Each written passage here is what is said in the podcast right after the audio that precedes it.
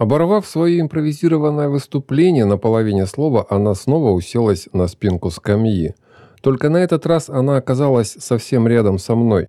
Мое сердце забилось чаще, мне показалось, что тепло, источаемое ее телом, проникая сквозь плотную ткань пуловера, волнами разливается по мне.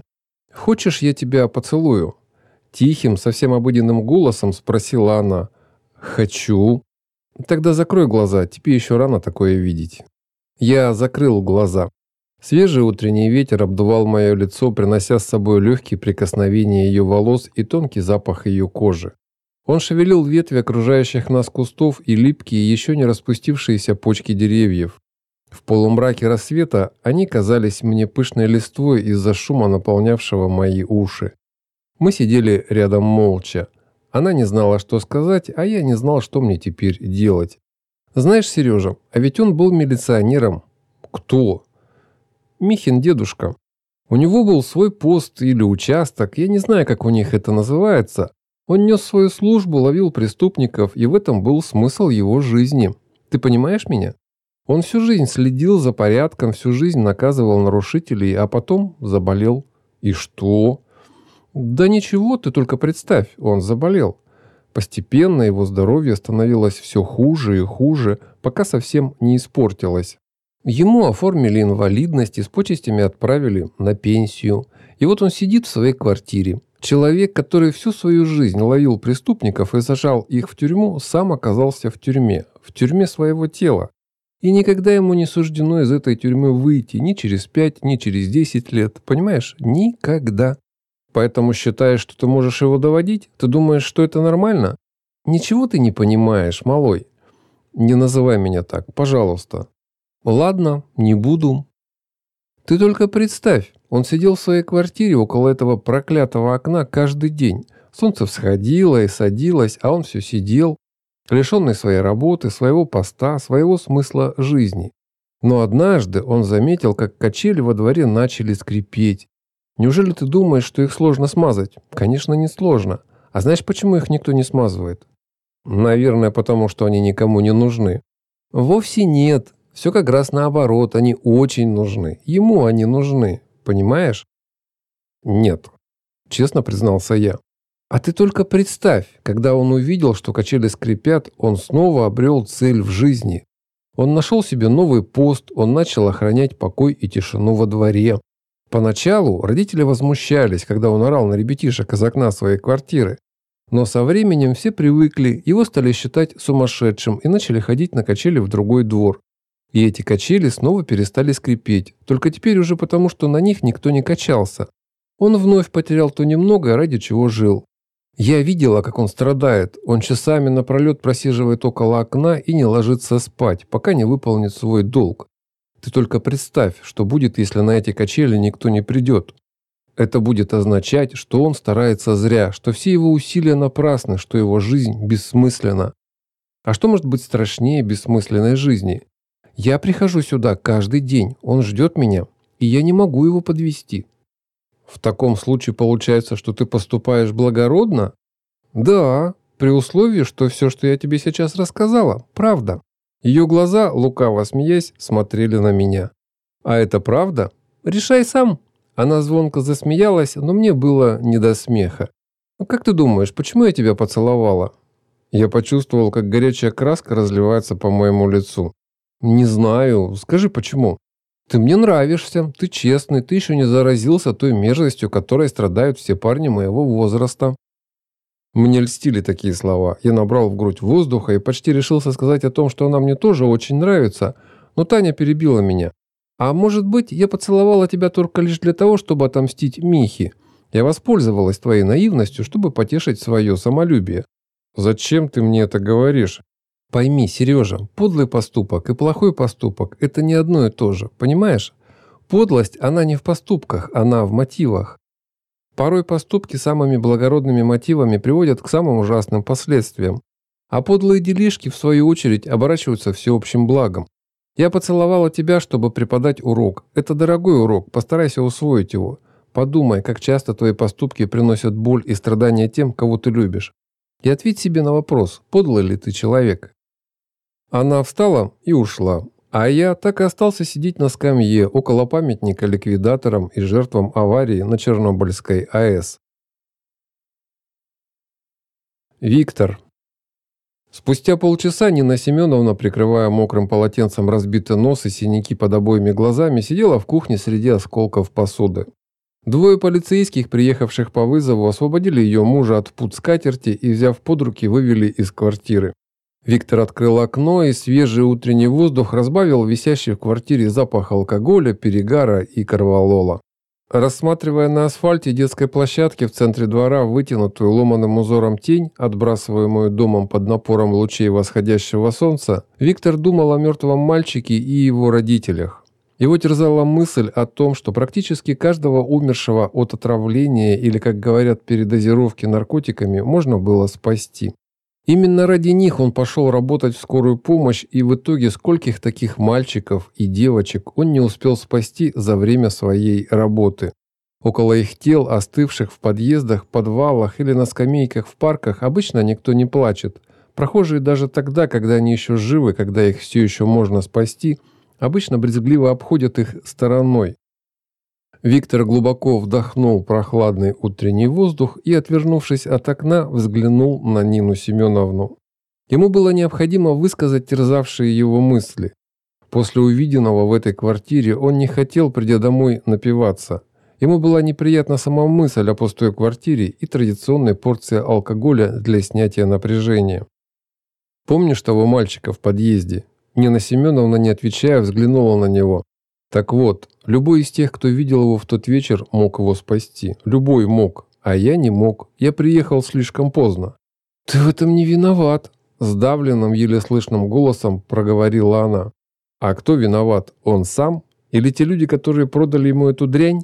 Или те, кто каждый день проходят мимо таких мальчиков и девочек, прекрасно понимая, что и у кого они покупают? Или общество, которому плевать на них? Или родители, которые не так их воспитали? Сегодня ночью он умер, и кто в этом виноват? Никто, понимаешь, никто. Ни я, ни ты, ни все они. Через полчаса они проснутся и пойдут на работу, где за чашкой чая будут рассказывать занимательную историю о том, как из-за долбанного наркомана милиция им полночи спать не давала. А он не наркоман, он пацан, обычный, глупый пацан. Ты это понимаешь? Понимаешь? Да и наркоманы тоже обычные люди, только больные и несчастные. Она не ответила, и Виктор счел ее молчание за одобрение. Кто-то скажет, он сам сделал свой выбор, а какой выбор он мог сделать? Какой выбор может сделать пацан в 14 лет? Я не понимаю, почему у нас никого не учат оказывать первую помощь в таких случаях.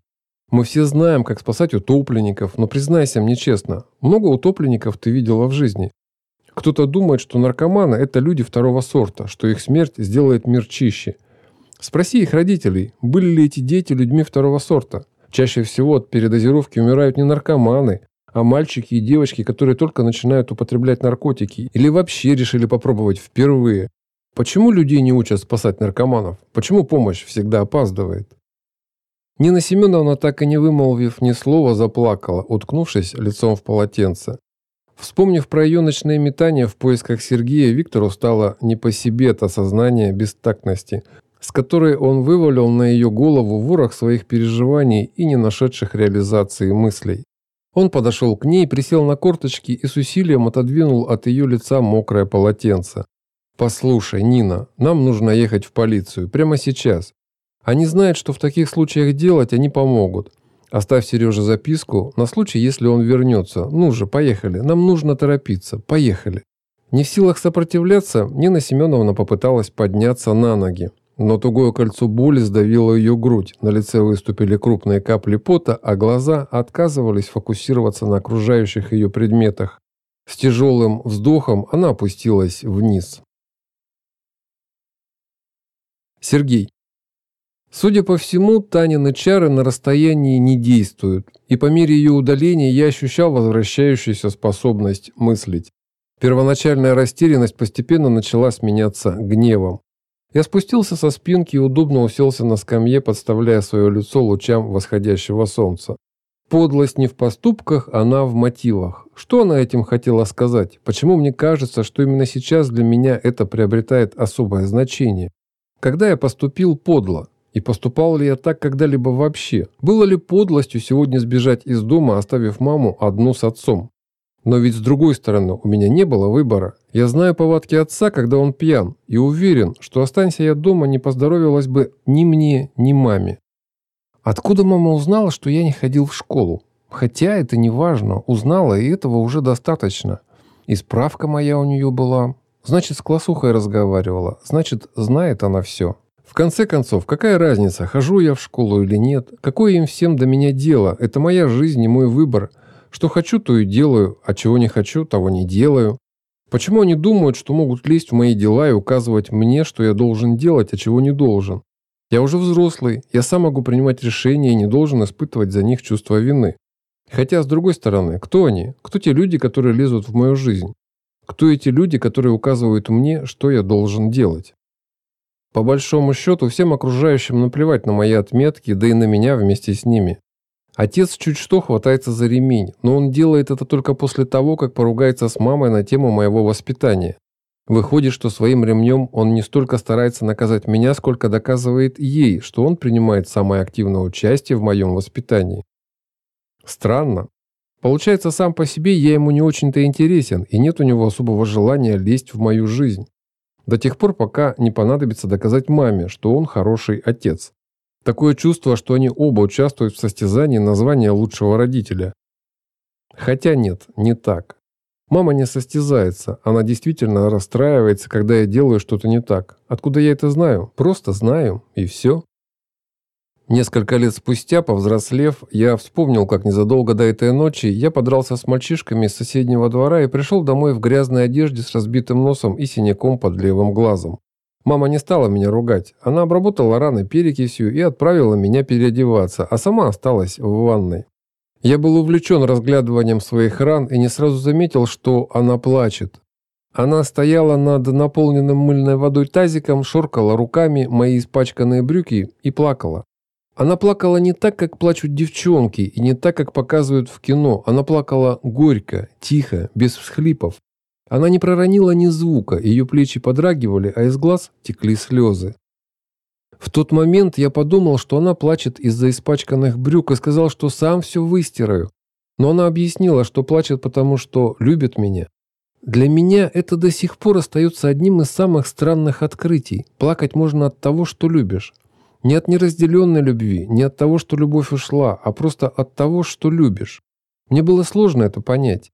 Позже, когда она успокоилась, а мои раны немного зажили, я попросил ее рассказать, что значит плакать от любви.